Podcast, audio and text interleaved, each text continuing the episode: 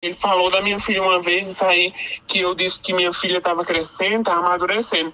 Mas ela ainda era muito. É, não foi ingênuo que eu disse, foi uma palavra que eu esqueci. Aí ele disse assim: Não, eu disse que ela ainda era verde. Aí ele falou assim: Ah, mas, mas eu como com, é, como com sal também, como manga verde com sal. Desse jeito. Foi no ano novo. No ano novo de 2019.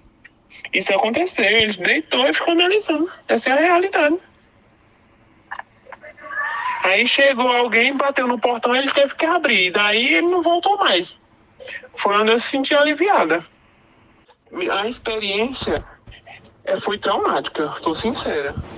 Foi traumática, mas graças a Deus eu procurei atendimento psicológico, fui em busca da minha, do meus direitos e tô aqui de pé lutando pela vida, né?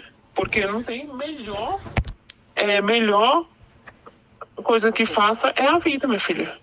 A gente faça. Tudo que a gente faz pela vida é gratificante. Então eu digo para elas que elas têm que se manter de pé e continuar a luta, porque a gente não pode desistir não, porque o bem, a vida é um bem maior que Deus nos deu. Tem que se manter de pé, ser forte e acreditar em si própria.